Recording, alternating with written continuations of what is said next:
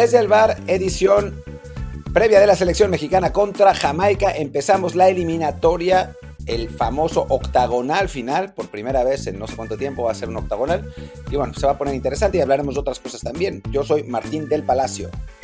¿Qué tal? Yo soy Luis Herrera y como siempre les recuerdo que estamos en cualquier plataforma de podcast, sea Apple Podcast, Amazon Music, Spotify y muchísimas más. Así que síganos ahí para recibir siempre alertas o poder descargar automáticamente los episodios que ya poco a poco van a empezar a ser más regulares. Todavía no acabamos el periodo, digamos, vacacional del formato de audio. Y para quienes nos quieran ver todos los días, estamos en Twitch, twitch.tv, diagonal Martín del Palacio y twitch.tv, diagonal Luis RHA. Aquí si nos encuentran prácticamente lunes a viernes a eso de las 12 del día después de Cari News. Algún día por ahí, quizás un poquito más tarde, pero bueno, aquí estamos. Igual, suscríbanse a los canales para que así no se pierdan ninguna emisión. Y pues bueno, Martín, ¿qué te parece si antes de hablar de la selección mexicana hacemos una especie como de, de recap rápido de lo que fue este cierre frenético del mercado el día de ayer, en el cual pues creo que ese drama de Griezmann, Saúl, De Jong entre el Barça, el Atlético, el Chelsea el Sevilla fue de lo más divertido, ¿no? Sí, bueno, parecía que se había caído los fichajes, a final de cuentas, ¿no? O sea, en un momento llegó el rumor de que, de que no se había armado. Eh, finalmente sí, quién sabe cómo llega. O sea, el fax sí llegó a tiempo, no como en el caso de De Gea. Eh, y se, se, concretaron los fichajes con un gran perdedor deportivamente que es el Barcelona. Sí, no, este equipo que, de ser el equipo que antes compraba a las figuras del Atlético o a las del Sevilla y les mandaba los descartes también de repente a los colchoneros, pues ahora es al revés, ¿no? Le toca mandar jugadores de refuerzo al, Atlético, lo hizo el año pasado con, Luis Suárez, ahora lo hace con Griezmann, y por otro lado tomar pues a lo que desoló al Sevilla, que se convirtió de repente, que de repente se, se convierte casi de facto en el tercer favorito de España.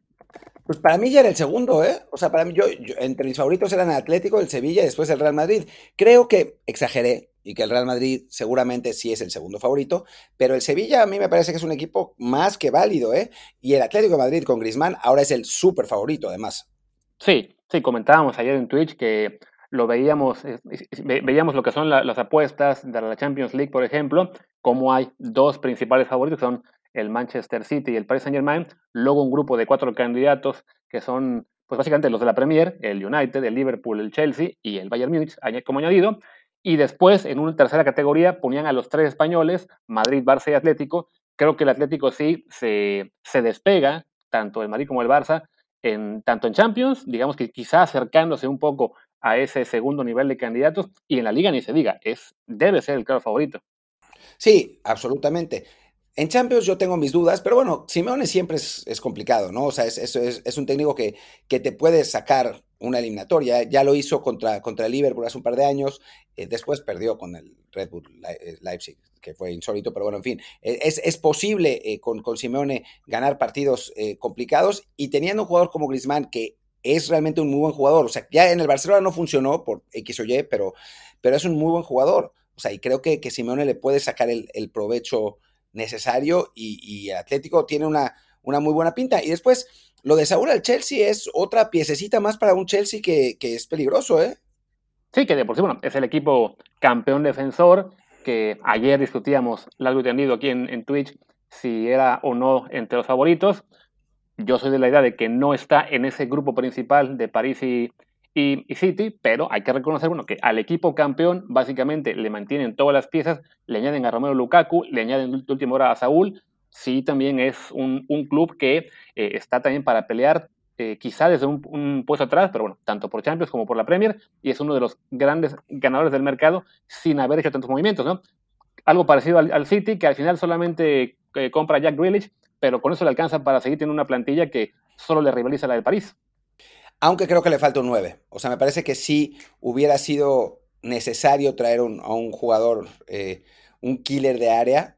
Digo, se, se habló de, Lewandowski, obviamente eh, se habló de Haaland en, en, su momento. Creo que, creo que eso sí le hace falta a alguien que pueda finalizar las jugadas, porque, digo, tal vez Gabriel Jesús dé el salto, ¿no? A final de cuentas, pero el hecho de que Guardiola estuviera jugando con falso 9 todo el final de la Champions pasada, te dice que quizás no tenga la confianza en esos, en esos nueve, ¿no? Eh, se les, se les, fue, eh, se les fue el Kun. Ahora vamos a ver cómo, cómo incluye a pero obviamente Grealish no es un nueve, ¿no? Entonces, eh, no, no está... No es, no es tan sencillo en ese, en ese sentido el rompecabezas para Guardiola y hay momentos en que necesitas ese jugador de área que te defina las jugadas. Sí, de acuerdo. Y creo que, bueno, en términos de ganador del mercado, me parece que, bueno, el Atlético con, la, con la llegada de Griezmann se coloca en esa lista de los jugadores, de los, de los equipos que, que destacan más, pero creo que si hubiera que elegir a uno solo, es el Paris Saint Germain, evidentemente, por las llegadas pues, en, a granel de Messi, Sergio Ramos, Wijnaldum, eh, Ashraf y alguno más que estoy olvidando en este momento. No recuerdo Don, Donnarumma. Donnarumma, claro. Sí, no, sí no, no, está jugando, pero, pero bueno, pues es el, uno de los mejores porteros del mundo y tiene 22 años. Ahora, el, el Paris Saint Germain absurdamente tiene a dos de los mejores porteros del mundo. O sea, eso es, es, totalmente de locos, ¿no? Eh, y creo que una de las, o sea, hay que tomar en cuenta todas esas llegadas en el Paris Saint Germain y también el hecho de que no se fue Mbappé, ¿no? De que no hubo tic-tac, tic-tac, tic-tac, tic-tac, ¿no? Eh, no hubo. Entonces, yo poder... yo, yo, ahí, yo ahí difiero. Yo, yo no digo que no hubo tic-tac. Es solo que ahora tenemos tic-tac por un año más.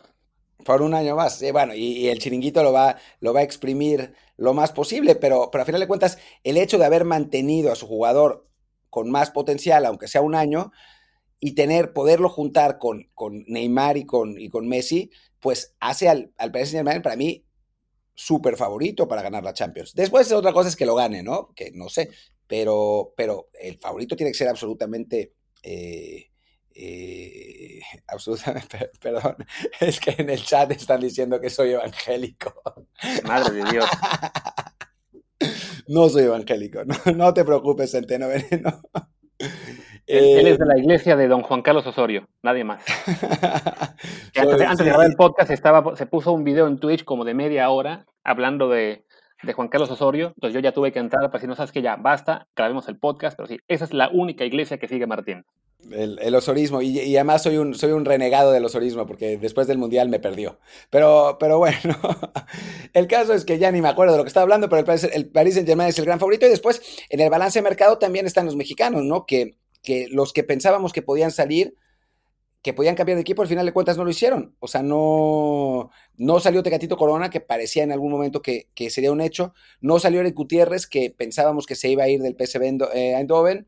Eh, Chucky Lozano, que bueno, en algún momento hubo, hubo, algún rumor. No salió Héctor Herrera, que también fue ligado a varios equipos. A final de cuentas no, no salió nadie, ¿no? Y llegaron tres a Europa, cuatro si contamos a, Jonathan Gómez, que va a ter terminar llegando en, invierno, pero en realidad llegaron tres. Eh, más Orbelín también, que seguramente llegará en, invierno. Fue un, poco decepcionante, ¿no? Fue por lo menos uno menos de lo que nosotros habíamos calculado. Sí, porque además, bueno, habrá quien contará también este cuatro por el hecho de que ayer se anunció de último minuto la llegada de Juan José Calero, el hijo de Miguel Calero, al fútbol portugués, que firma con Gil Vicente, que sí, técnicamente, y aparte, él es mexicano también por naturalización, si quisiera pudiera, podría representar a México, pero bueno, él cuando fue seleccionado juvenil, lo fue por Colombia, eh, siempre se ha manejado como colombiano, entonces, más allá de que sí tenga la nacionalidad mexicana, pues digamos que no es del todo una llegada eh, que podamos incluir de, ah, sí, mexicanos a Europa, porque además hablamos de un jugador que llevaba dos años en la liga de expansión con el Mineros, esta es su tercera temporada, entonces el, el paso de, de, este muchacho calero pues es un poco más de los discretos, como, ese chico que se fue a la segunda liga de, de, Portugal y como en su momento Pablo Medina que se fue a Grecia, o sea, sí, técnicamente es un mexicano Europa, pero en circunstancias, digamos, muy particulares, que de entrada pues ni siquiera va a estar de momento en el radar de la selección. Sí, no, o sea, está bien que se haya ido, ¿no? O sea, está, está buenísimo tener a, a otro jugador y, y, bueno, quizás en algún momento eh, Calero explote en el Gil Vicente y se vuelva realmente bueno. Yo lo hizo jugar, no me parece que sea eh, realmente para ilusionarnos, pero, pero bueno, realmente los que se fueron, que, que nos deberían generar eh, alguna esperanza, pues son eh, JJ Macías, que bueno, ahí va de a poco en el Getafe, eh, Johan Vázquez, que es quizás el que más nos, nos emociona porque, porque bueno, es, es, un jugador que tiene mucho potencial y que llega a un equipo que, que, que, lo necesita. Y el tercero, ya ni me acuerdo quién es. ¿Quién era el tercero? Santiago Muñoz. Ah, Santiago Muñoz, que va a llegar al, al sub-23, ¿no? Que todavía falta para que, para que realmente se pueda, se pueda consolidar ahí. Entonces, creo que la, esperanza está en Johan Vázquez. Santi tiene mucho potencial, pero bueno, le, falta un. Y con JJ, pues vamos a ver, ¿no? O sea, el, Getafe no ha arrancado bien la temporada, los delanteros no han arrancado bien la temporada, aunque Sandro ya hizo un gol. Entonces, quizás se le abra la puerta para, para jugar, para empezar a tener más minutos.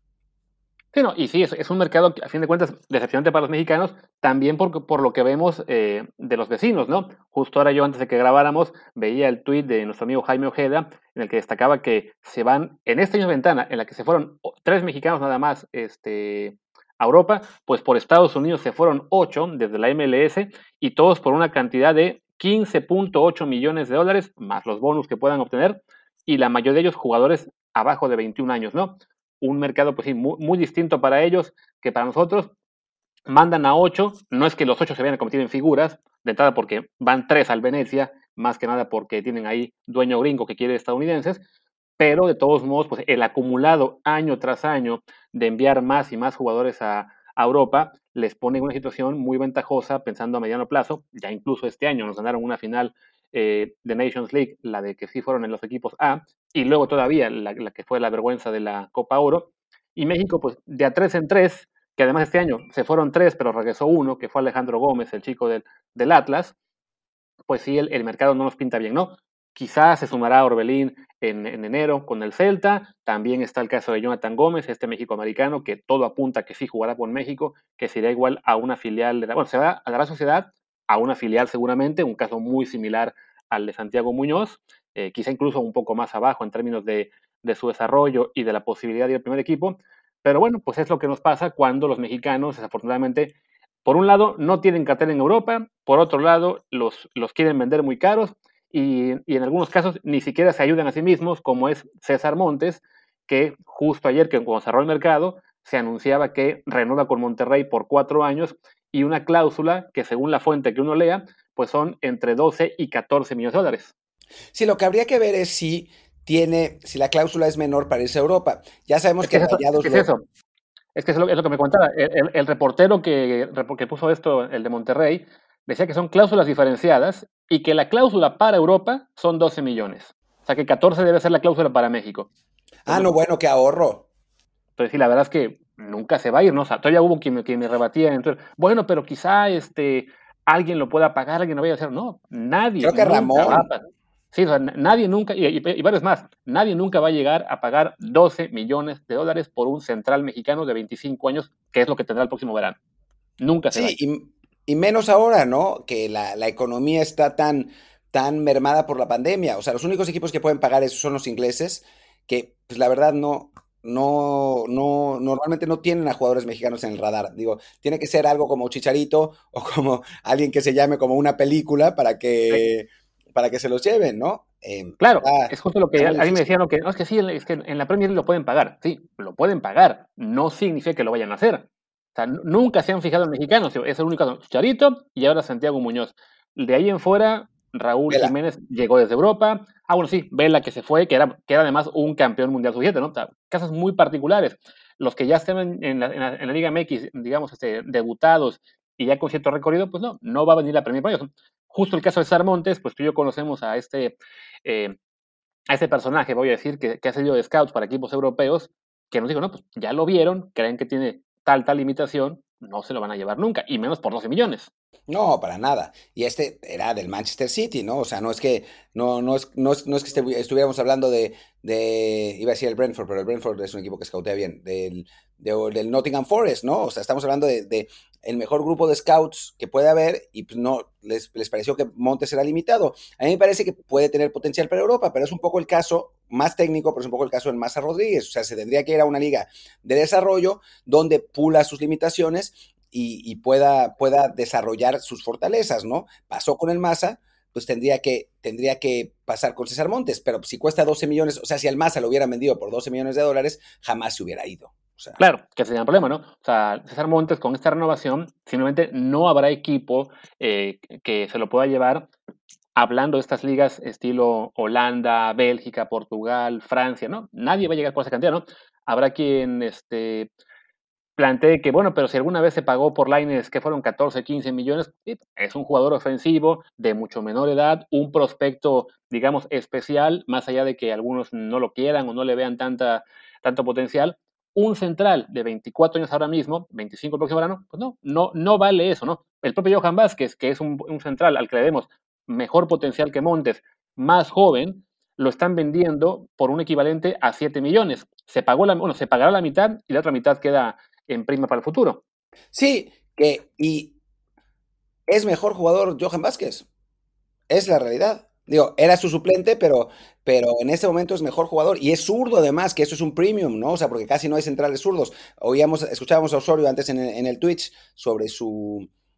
Cuando hablaba de, su diseño táctico y ponía especial énfasis en que su central por izquierda tenía que ser zurdo. Y eso pasa con muchísimos técnicos en el mundo que buscan centrales zurdos y casi no hay. Johan Vázquez lo es, es más joven y es mejor y se va por menos, no tiene ningún sentido. Sí, no, y es una pena. O sea, más allá de que se puede respetar, también hay que hacer énfasis, se respeta la decisión personal, a fin de cuentas, pues para los jugadores de fútbol es una carrera corta, se entiende que quieran también garantizar el tema económico. Eh, por lo que veí, Montes ya también creo que tiene familia, ya se ha casado, ya tiene incluso, no sé si ya tiene hijos o no, pero bueno, no, no es el único factor que pueden tomar en cuenta el deportivo, sino también el económico, el vínculo que él tenga con Monterrey, su forma de pensar, lo que sea. Pero sí me llamó mucho la atención que justo apenas hace una semana estaba declarando que quiere ir a Europa, que sueña con Europa, incluso fue al juego de estrellas de la Liga MX con la MLS, y una frase que sí que dijo, ¿no? Este, espero que sea mi único juego de estrellas, y siete días después firma esta renovación que evidentemente eh, garantiza que no, no, no va a ser su único juego de estrellas, a menos que se cancele. Va a seguir jugándolos por muchos años. Sí, eso, eso parece, ¿no? Yo no sé qué le haya dicho, me, me, sorprende además porque su representante es española, ¿no? O sea, no sé, no sé qué le haya dicho su representante, no, no entiendo. O sea, estaría bueno tener en algún momento en este podcast a, a, a César Montes, no creo que vaya a pasar, pero bueno, pues ahora, ahora que tengamos Héctor Moreno le decimos a, a que, que, a ver si lo convence, ¿no? Pero... O sea, que, que, le diga que lo queremos mucho, que no le comente nada de lo que dijimos para que ya aquí lo sorprendamos. No, no es cierto. sí, exacto, ¿no? Eh, digo, no sé, a mí, a mí sí me parece un, un, error estratégico, sobre todo con esa cláusula. O sea, si todavía firmas, ok, pero tu cláusula es de 6 millones para Europa, específicamente para Europa, no como la aplicó Pizarro, ¿no? Que la cláusula decía para el extranjero y aplicó y se fue a la MLS, ¿no? Específicamente para Europa, 6 millones de dólares, órale, renuevo, ¿no? 6 millones es todavía asequible, ¿no? Se, se puede pagar, se puede discutir. 12 millones, no, no se va a ir, no se va a ir, no claro. hay manera. O sea, hay quien me comenta por aquí el caso de Edson Álvarez, que eh, oficialmente se fue vendido al Ajax por 14, 15 millones también, que es una cantidad que de entrada yo no estoy seguro que haya sido así, mm, es, la cifra me, me, brincó muchísimo, pero bueno, suponiendo que sí se ha ido por esa cantidad, hablamos de un tipo que a los 21 años ya era mundialista, era un prospecto, digamos, de mayor este, nivel del que es ahora Montes, se puede entender por qué los pagó un equipo como el Ajax, ¿no? Insisto, ya cuando tienes 24 o 25 años, ya no entras en esa categoría de grandes prospectos, ya eres un jugador básicamente formado, terminado de, de desarrollar. Si vienen por ti, va a ser pensando en que puedas jugar de inmediato y desafortunadamente, pues con una cantidad tal, van a buscar jugadores de mucho mayor perfil. Sí, obviamente, porque además en México a veces no se entiende que el mercado interno mexicano está tan sobrevalorado que por lo que se paga por jugadores mexicanos se, puede, se pueden conseguir tres o cuatro jugadores incluso en Europa. O sea, no, digo, obviamente no todo el mundo es Jules Koundé, ¿no? Que vale 80 millones de euros. O sea, uno puede, el, el West Ham ha hecho un negocio buenísimo llevándose jugadores a préstamo con opción a compra desde la República Checa. Y de pronto le salen eh, un Suchek y un Kufal y el equipo en este momento terminó en quinto lugar, estuvo a punto de meterse a Champions con esos dos como estrellas. O sea, pagando un tercio de lo que hubieran pagado por, por César Montes. No va a pasar. Sí. Y bueno, ya este, pues digamos que eso es lo que acabó siendo el remate a un mercado decepcionante, el saber que uno de los pocos jugadores que veíamos como posibles para el próximo año, pues ya se borra de la lista, quizás sin saber, ¿no? Nos queda la esperanza de, bueno, Orbelín en enero, quizá también empiecen a, a sonar por ahí este, Luis Romo y Alexis Vega, porque no le queda tanto de contrato. Eh, ¿Quién más está por ahí también en, las posibilidades? Bueno, Santiago Jiménez sigue metiendo goles. Hay quien cree que Sebastián Córdoba y Jorge Sánchez. Yo tengo mis dudas por el tema de que les queda muchísimo tiempo de contrato. Pero vaya, no hay muchos que, nos hagan así la ilusión de marcharse a Europa pronto. y pues ahora uno de los que además veíamos como un posible pilar de la selección en la próxima década junto a Johan, pues hombre, hubiera sido ideal que los dos estuvieran en Europa. Ahora, este, también hay Montes con esta decisión, pues le abre la puerta al resto de jóvenes que está peleando por ganarse la posición en, la selección a futuro, y no, y no tan y no, bueno, y no tan a futuro, ¿no? Acabando el Mundial que viene, está abierta la puerta por la marcha, digamos, ya acá es segura de, pues, de Moreno, Salcedo que ya está vetado, Reyes que desapareció, etcétera. Hasta Araujo va a estar, digamos, ya casi fuera de planes. Sí, y bueno, vamos a ver todavía, ¿no? O sea, César Montes va a jugar con la selección estos tres partidos, vamos a ver cómo lo hace, ¿no? Porque va a ser titular, seguramente va a ser titular los, los tres, este, los tres partidos, así que... Sí, junto al Cata, digo, no, no esperemos que no. No, no, por favor, no. él y Araujo tendrán que ser los que jueguen de los, los tres partidos, pero bueno, ¿Qué te parece, ya que mencionaste la selección, pues que hagamos una especie rápida de previa de eliminatoria en este episodio que además se está yendo a, toda velocidad? Sí, eh, nada, más para aclarar, dicen que, que costó 20 millones de euros, no costó 12 y además al principio se fue a préstamo. ¿Qué es el caso, el caso de, ¿cómo se llama? de Montes, que también me lo mencionaron, ¿qué tal que se va a préstamo? Díganme, ¿cuándo en la vida Monterrey ha prestado un jugador?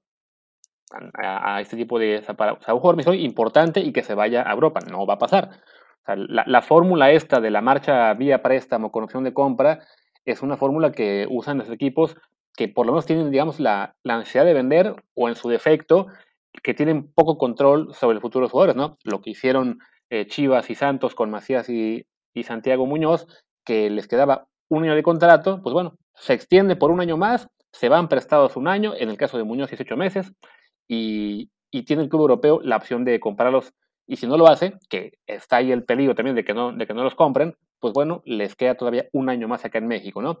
Eh, con Monterrey eso no va a pasar, ni, ni, con César, ni con Erika Aguirre, ni con Gallardo, ni con, ¿cómo se llama? Este Charlie Rodríguez, ni con Pochito González, ni con ningún mexicano que tengan por ahí. Sí, no, no, no, no. O sea, es, y es una, es una verdadera lástima. O sea, digo, bien por Monterrey, pero además después ni siquiera ganan campeonatos, ¿no? O sea, llevan rato sin ganar. Uy, duro golpe a los, a los asados. ¿Por qué, ¿Por qué luego, luego los, los trancazos? Es verdad. Eso es verdad. Eso sí. Este, ah, bueno, oye, antes de que empecemos a la selección, se me pasó a hacer una punta de mercado que hablábamos de los nuevos ganadores y nos pasa, quizá nos faltó mencionar un poquito a lo que fueron el United y el Bayern Múnich. Sí, que bueno, el United tuvo la, el, uno de los grandes golpes de mercado, un poco inesperado con Cristiano Ronaldo, ¿no? La, la llegada que parecía que iba al City eh, y no. y terminó, terminó por, por ir al, pues a su primera casa, bueno, su segunda casa, después del Sporting de Lisboa, que digo, tácticamente tenía mucho más sentido lo del City, pero en cuanto a, a emotivamente, emocionalmente, pues sí es mucho más lógico que vaya al United. Sí, no, y además súmale que siendo eso, ¿no? El golpe mediático es quizá de sus tres grandes fichajes el tercero menos importante, porque también añadieron a Rafael Barane y a Jadon Sancho, que eso sí, llegan a, apuntalar mucho más lo que es el equipo, ¿no? Sí, no, absolutamente. Eh, Sancho, que, que, que, había sido la, mm, pues, el objeto de deseo del United desde hace un buen rato, eh, uno de los jugadores jóvenes ingleses con más potencial, en la Euro no anduvo tanto, pero bueno, sabemos la, bueno, tampoco lo pusieron mucho, eh, sabemos el, enorme potencial que tiene y la calidad que mostró con el Borussia Dortmund, creo que le va a ser muy útil al United, y Barán, que es, que es uno de los que fue uno de los mejores centrales del mundo durante un tiempo, perdió algo de nivel en el Madrid, pero si lo puede recuperar en el United, que en una liga donde se defiende mucho menos, como, como la Premier, pues pone al United en posición de, de, pelear por todo, ¿no? Más o menos. Digo, un escalón por debajo del City, eh, tanto en liga como en Champions, pero está ahí para pelear. Y bueno, y aquí, así como el City le quería, eh, bueno, se quería llevar a una antigua estrella del, del United, el United sí pudo aplicar la de llevarse a un canterano del City, como es, como es Sancho. Exacto, pero bueno, que no estaba tan ligado con el City porque además el City lo dejó ir y nunca, nunca jugó, nunca jugó alguna vez profesional ahí, ¿no? ¿No?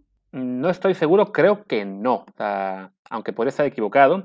Eh, y bueno, en lo que lo busco, podemos destacar rápidamente lo que es también el mercado del, del Bayern Múnich, que para variar aplicó la de vamos a debilitar a mis rivales alemanes, llevándose a Upamecano, de Leipzig y también a, a Savitzer.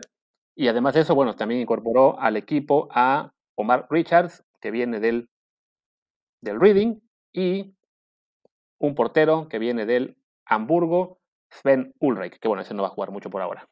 No, pero bueno, son Es, es, el sistema del Bayern, ¿no? O sea, el Bayern eh, contrata jugadores gratis normalmente de sus rivales de, la Bundesliga y domina de ese modo la, la, Bundesliga, ¿no? Y el Leipzig además era un equipo que en teoría, gracias al poderío de Red Bull, no le iba a pasar eso y aún así le sigue pasando. Y sí, no, bueno, entonces el Bayern ahí, más calladito, sin tanto ruido, ojo que además no perdió a Lewandowski, que cada verano son el que se quiere ir, se quiere ir, se quiere ir y nunca se va. Entonces es otro gran candidato que a fin de cuentas pues, es apenas el ganador de la Champions hace un año.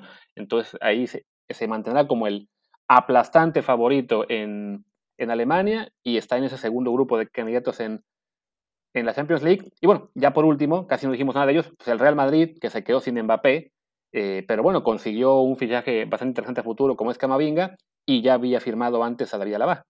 Sí, que Alaba, Alaba es, un, es un muy buen jugador, polivalente. No es un jugador que te vaya a llevar un proyecto entero, pero sí es un jugador, una pieza complementaria importante.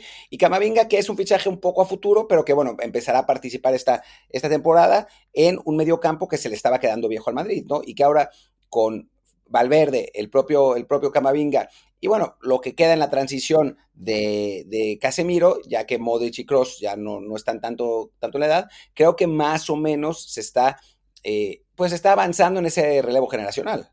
Antes estuvo Valverde, ahora Camavinga. Para el mediano plazo, ahí, ahí va la cosa. Digo, o el Madrid, por lo menos, más allá de que nos podamos reír mucho del tic-tac, tic-tac, tic-tac, eh, y que pues haya sido un, un, fiasco toda esta saga por Mbappé, por lo menos la renovación ahí va. Y si el próximo año sí consiguen Mbappé, entonces serán nuevamente un equipo de cuidado, sobre todo a nivel europeo. De momento sí parece que se han quedado un paso atrás en España y dos en la Champions. No, bueno, a ver, van a conseguir a Mbappé y a Haaland, ¿no? Y también creo que a, van a, a los dos, ¿no? Sí, sí. o sea, tienen el dinero, tienen el dinero, Tic Tac, tienen el dinero. Sí, creo, creo, que hicieron un convenio con la marca Tic Tac que les está pagando ahí por, por debajo de la, de la mesa para que para que tengan ese, ese guardadito, ¿no? Pero bueno, creo que ahora sí ya, de mercado ya mencionamos a los principales de toda Europa, mencionamos también a los de, a los de México. Creo que de mercado mexicano local no tiene mucho caso que nos metamos porque no había llegado últimamente nadie importante. Este, sí, y hablamos en, su hablamos en su momento, ¿no? Porque el mercado mexicano realmente se puso fuerte mucho antes que el mercado europeo. O sea, los movimientos fueron muy anteriores. Entonces no, pues no ha llegado nadie que, que, valga tanto la pena. Finalmente, si llega Darwin Machis a la América, entonces sí valdrá la pena hablar de eso, pero bueno, por el momento no, no ha aparecido, ¿no? Sí, no, por, por ahora, este, bueno, que además el mercado mexicano, aunque ahora ya cierra este, tanto el interno como el externo, como el internacional después de la, de la, de la Europa, sigue teniendo esa dinámica en la cual por arrancar la temporada un mes antes, pues también la mayoría de fichajes se hacen en, junio finales o principios de julio, ya no queda mucho más que mover, más allá de los, de los que llegan de emergencia, como fue el caso del América, eh, al tener que registrar a Ibarra, volver a darlo de baja, aquí vamos a ver a quién metemos, vamos por Machis, vamos por otro, se va Benítez Mazatlán, no se va, bueno, ese, es un drama que ya daremos con Friedman cuando se digne respondernos los mensajes. Por lo pronto, ahora sí, creo, hagamos la previa de el México-Jamaica. Hagamos la previa del México-Jamaica, que, que, bueno, es un partido que finalmente se le facilita a la selección mexicana por la ausencia de los jugadores jamaicanos, ¿no? Dame un segundo, di algo si quieres, Luis, y ahora estoy buscando los, los, eh, los jugadores que, que, van a ir, ¿no? Vale.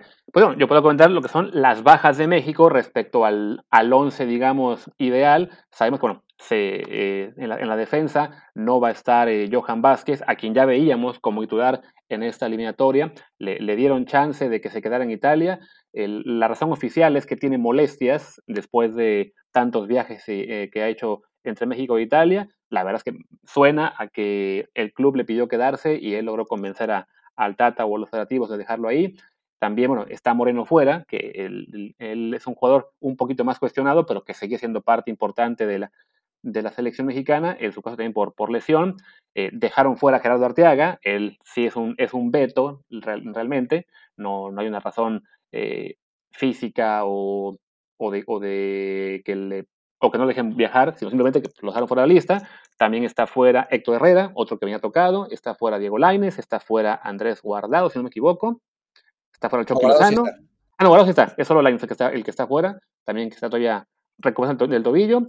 Está también fuera el, el Chucky Lozano, que lo dejaron fuera supuestamente para que pues, se pudiera recuperar de, de la lesión que tuvo en Copa Oro y ya incluso fue titular con el, con el Napoli en la última jornada. Y bueno, fue a Raúl Jiménez, que iba a hacer su resto de la selección, pero que eh, con el veto de la Premier a que pudieran viajar los seleccionados a países que están en la lista roja del Reino Unido, pues se quedó fuera de, de la eliminatoria. Entonces sí son bastantes bajas en general para la selección mexicana, pero como señalas, el, el, primer partido contra Jamaica pues no pega tanto porque a Jamaica le pega mucho más esa restricción de la Premier League.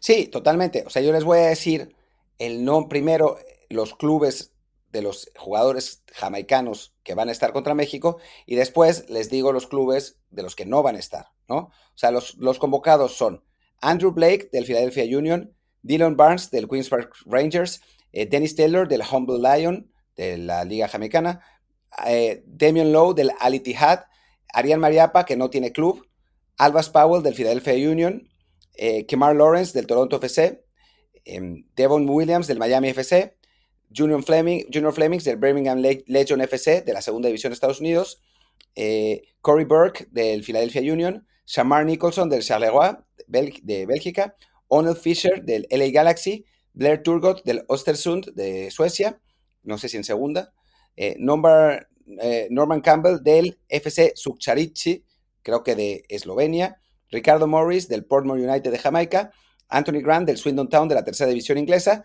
Derek McGee del Eupen de Bélgica, Lamar Walker del Miami FC, Peter Vassell del Indy 11 de la segunda división de Estados Unidos, eh, Javon East del Santos de Guapiles costarricense, Romario eh, Williams del Calcia CS, que no tengo idea de dónde es, Jevane Browns del, eh, del Vancouver Whitecaps y Richard King del Cavaliers SC de la Liga Jamaicana.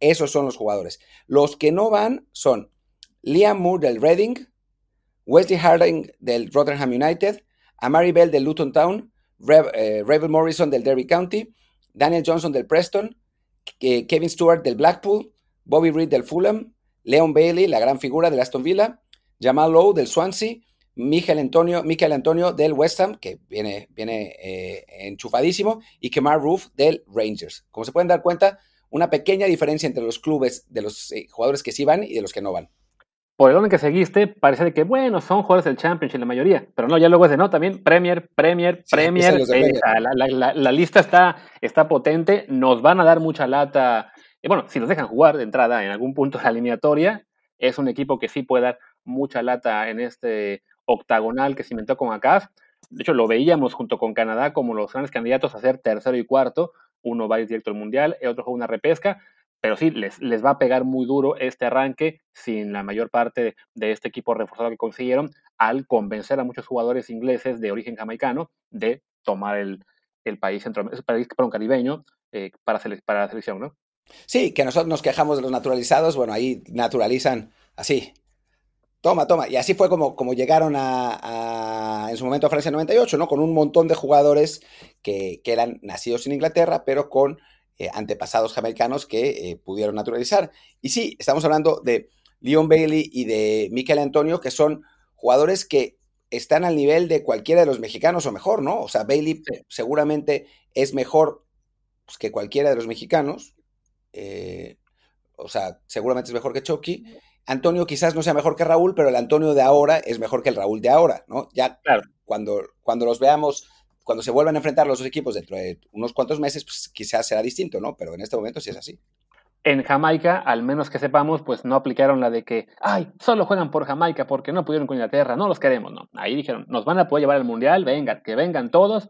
Seguro habrá algún sector, sea de la prensa o de jugadores jamaicanos que queden apartados que no los querrá, pero en su mayoría es, vengan todos ellos, van a ayudar muchísimo. Y sí, será, será un equipo peligroso. Entonces, por ese lado, qué bueno para México que no van a estar en este partido eh, inaugural del octagonal, que es además un partido clave para el Tata Martino, que recordemos, pues no viene muy bien este año la selección, ya perdió la Nations League, ya perdió la Copa Oro, que además fue una Copa Oro en la que con todo y que México tenía un equipo muy similar a lo que sería la mejor versión, sufrió con Trinidad y Tobago y un empate, se fue este, también, a, eh, bueno, no penales, sufrió con Canadá, que por poco nos saca también ahí un susto y nos obligó a, esperar hasta el 88 que metiera el gol Héctor Herrera. Antes en la Nations League sufrimos con Costa Rica, que ahí sí fueron penales. Y bueno, se acabó perdiendo la final con Estados Unidos, eh, que tenía un equipo entre B y C de puros jugadores de la MLS. Entonces, sí, la, la dinámica de México no es la mejor. Y enfrentar a, a, Jamaica en el Azteca nos da cierta sensación de déjà vu de algo que ya vimos hace ocho años. Sí, hace ocho años que se arrancó la eliminatoria en 2014 con el Chepo de la Torre. Eh, empatamos a cero con Jamaica en un partido en el que quizás hasta ellos hayan sido mejores. Corona hizo una tajada para, para frustrar la mejor oportunidad del, del partido. Y digo, los jamaicanos siempre han sido complicados para México, ¿no? Esta selección, a esta selección se le debería ganar.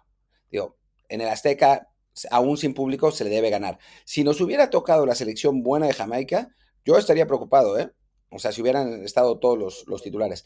Dadas las circunstancias, México le debería ganar. Pero después hay que ir a Costa Rica y a Panamá, que aunque no sean los Costa Rica y Panamá, ya hablaremos en, su momento de quiénes, de, quiénes están jugando ahí, aunque no sean los Costa Rica, y, Costa Rica y Panamá de hace cuatro años o hace ocho años, jugar ahí siempre es complicado.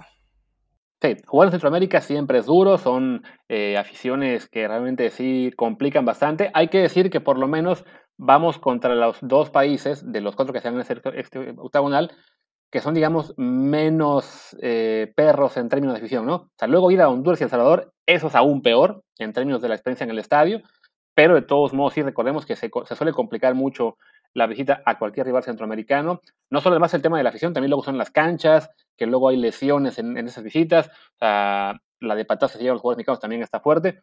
Será complicado. Y yo creo que si sale México de esta fecha FIFA con siete puntos, es para estar felices. Yo soy más eh, de pensar que quizás sean solamente cinco o seis, ya sea dos empates o una derrota, pero y ya si se le complica la cosa más ah, con cuatro o menos, ahí sí, a temblar Tata Martino. Yo es lo que, es lo que decía eh, fuera de, programa en, Twitch, que para mí con menos de cinco puntos es como para que pensaran seriamente en echarlo. No lo van a hacer, pero es, es para que pensaran. Si México saca cinco puntos, es razonable porque son dos puntos fuera, en principio, a no ser que empatemos en, en el Azteca con Jamaica y después le ganemos en, ganemos en Panamá o algo así que eso serían cinco puntos menos valiosos que los cinco puntos de ganarle a Jamaica y empatar dos veces fuera. Y si sacan seis o más, creo que es un buen arranque, sea como sea, ¿no? Sí, no, dos victorias, perfecto. Eh, lo ideal sería no perder en, ninguno de los partidos, pero bueno, si por lo menos se sacan seis puntos, estaremos ya en, zona de calificación seguramente y, y, con menos presión para una fecha FIFA que además es en solamente un mes después, eh, la, segunda jornada, en la cual tampoco sabemos cómo va a estar la situación en términos de listas rojas, listas negras, eh, si se podrá viajar o no. Recordemos que el año pasado, eh, en el verano, muchos países ya estaban, digamos, optimistas respecto a que se había acabado la pandemia y llegó el 1 de septiembre, que es el día en que estamos grabando esto, y empezaron a llegar los avisos de cierre de fronteras, de que menos viajes, más restricciones. Así que si ya fue complicado eh, para algunas selecciones armar equipo en esta fecha FIFA, a ver qué pasa en la siguiente. Sí, a ver qué, Ojalá que, bajen los contagios, pero no, no parece que la Premier League vaya, bueno, el gobierno de la Gran Bretaña vaya a aflojar las medidas, ¿no? Incluso en Europa están diciendo que van a empezar a, poner más medidas eh, contra en Estados Unidos para restringir la entrada de Estados Unidos. Así que, pues vamos a ver qué pasa ahí. Sí, que además este, hasta ahora no los han querido meter en lista roja, en parte pues para salvar temporada turística. No solamente pasó eso en el Reino Unido, sino en muchos países europeos. Ahora que se acabó, digamos, la temporada de verano y ya es de, bueno, ok, seamos más cuidadosos, ya no hace tanta falta que vengan los turistas. Que no nos sorprenda si acaban los ocho países de CONCACAF en la lista roja y acabamos en una eliminatoria en la cual a muchas selecciones les nieguen jugadores este, para venir. No es imposible, no es imposible, la verdad. Yo, yo lo veo probable dentro de todo. Ya está pasando ahora y digo, con suerte suben las tasas de vacunación, baja, baja el COVID, pero está, está fea la situación. Voy a aclarar solo una cosa que me están preguntando bastante en el chat, ya lo dije una vez, pero que vale la pena volverlo a decir. No vienes crudo, no. No, no vengo crudo, no, hoy, nadie me ha dicho eso. Eh, porque me corté el pelo, entonces vengo peinadito, y entonces pero bueno, no, de Mateus Doria. A ver, Mateus Doria dijo que quiere nacionalizarse mexicano para jugar con la selección. Es un gran central, a mí me parece buenísimo pero no puede jugar por México sino hasta 2023. Entonces no tiene sentido tener ese debate. O sea, faltan dos años, no va a llegar a este mundial. Hablamos de eso en 2023, ¿no? Pero, pero en este momento creo que, no da como para, para conversarlo porque, porque no puede. Sí, porque además será el 23 después del verano. O sea que ni siquiera podrá jugar la Copa Oro o lo que sea que se juegue ese año en el, en el verano. Así que sí, es un gran central, le competiría sin duda a los actuales, pero falta mucho para ello. Y creo, creo que, bueno, habiendo hecho ese apunte, pues ya podemos ir cerrando el episodio y en todo caso nos quedamos aquí en Twitch un rato, o al menos yo, eh, a contestar preguntas, ¿no? De aquí de la gente que está en el chat. Sí, contestamos preguntas y platicamos de, de alguna otra cosa, pero, pero sí. Pues venga, cerramos el episodio. Te recuerdo a la gente que, bueno, eso estamos en Apple Podcast, Spotify, Stitcher, Himalaya, ah, este, Google Podcast y muchas más. Y para que nos vean toda la emisión y no solamente ese tramo de 30 a 40 minutos, síguenos en Twitch, twitch.tv, diagonal Martín del Palacio y twitch.tv, diagonal Luis RHA. Ahí estamos todas las tardes, bueno, mediodía y un poquito en la tarde, hablando de fútbol y otros deportes. Yo soy Luis Herrera, mi Twitter es arroba Luis RHA. Yo soy Martín del Palacio, mi Twitter es arroba Martín DELP y el del podcast es desde el bar pod, desde el bar POD. Gracias y hasta la próxima. Chao. Chao, chao.